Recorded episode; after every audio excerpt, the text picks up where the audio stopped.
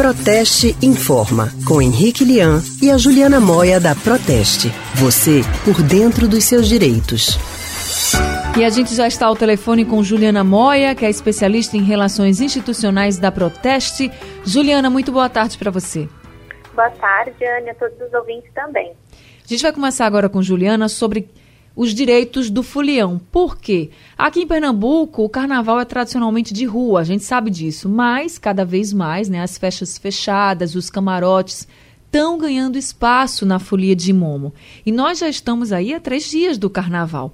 Muitas pessoas já compraram esses camarotes, já tem esses planos bem definidos, né, o planejamento, a programação toda. E quem escolher essas festas fechadas precisa também ter cuidados. Vamos saber de Juliana agora que tipo de cuidados são esses, Juliana? Então, Ana, é isso mesmo. Esses cuidados devem começar antes da festa, né? Quem está pensando em uma festa desse tipo já deve ter que ter bastante atenção no momento de comprar o ingresso. É, a gente sabe que é muito comum venderem ingressos falsificados, né? Pela internet, isso. principalmente, ou até na porta do evento, existem lá pessoas tentando fazer a venda de ingressos possivelmente falsificados. Então, o consumidor tem que ter muito cuidado. Comprar só de revendedores autorizados, só em sites oficiais, tendo bastante cuidado com os critérios para verificar se aquele ingresso realmente é autêntico. E depois ter atenção o que está incluído na compra do ingresso, se é só a entrada na festa, ou se tem algum tipo de consumo, se depois é preciso pagar mais algum tipo de taxa, esses cuidados são bastante importantes. Com relação a esse consumo que você fala, é muito comum a gente ver o open bar, né? Ou seja, a bebida está liberada, né? O bar está aberto para as pessoas que comprarem esse tipo de ingresso. Quais são as garantias de fato que o consumidor tem ao entrar numa festa desse tipo, Juliana? Então, aqui também é importante o consumidor verificar o que está sendo ofertado, né, no momento que o ingresso é anunciado. A pessoa ou a empresa, né, que organiza essa festa fechada, é, ela deve oferecer tudo aquilo que vai ser efetivamente cumprido na prática. Então, no caso de uma festa open bar, no momento que fazem a publicidade dessa festa, devem divulgar que tipo de bebida está incluída, quais são as marcas das bebidas, ou os drinks, né, e também divulgar tudo aquilo que não está incluído para o consumidor saber se vale a pena para ele adquirir aquele tipo de ingresso ou não.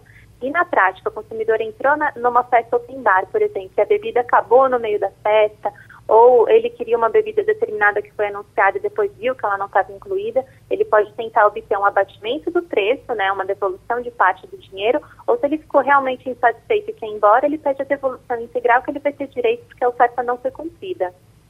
Agora, Juliana, alguns estabelecimentos cobram um valor até alto se o consumidor perder a comanda dentro da festa. Isso pode ser feito?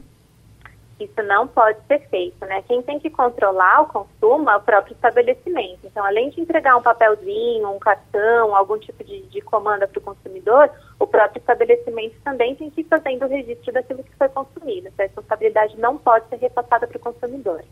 Agora, se o consumidor for roubado, dentro de uma festa fechada como essa? Ou até mesmo agredido? De quem é a responsabilidade? Com certeza de quem organiza o evento. A pessoa ou empresa que faz a organização de uma festa fechada é responsável pela segurança de todo mundo que está lá dentro. Então, a partir de um determinado número de participantes, é obrigatório ter atendimento médico no local, ter ambulância, ter segurança privada. Então, qualquer tipo de problema que acontecer, o consumidor deve reportar imediatamente à organização do evento, fazer um boletim de ocorrência e depois, se for o caso, ele pode ingressar com ação judicial para pedir o ressarcimento de qualquer tipo de dano que ele tenha sofrido. É, porque não é tão raro assim. A gente tem vários relatos de pessoas que pagam bastante caro por essas festas e que acabam, por exemplo, sendo furtadas dentro da festa. Celulares que são levados principalmente, né? Então, essas pessoas têm direito, sim, a pedir um ressarcimento, né?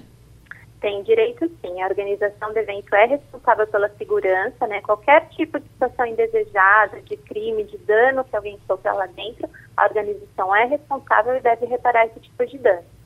Tá certo, Juliana. Muito obrigada, viu, por conversar com a gente, trazendo essas orientações e um bom carnaval para você. Eu que agradeço, Anne. Bom carnaval. Obrigada, Juliana. A gente acabou de conversar com a especialista em relações institucionais da Proteste, Juliana Moia.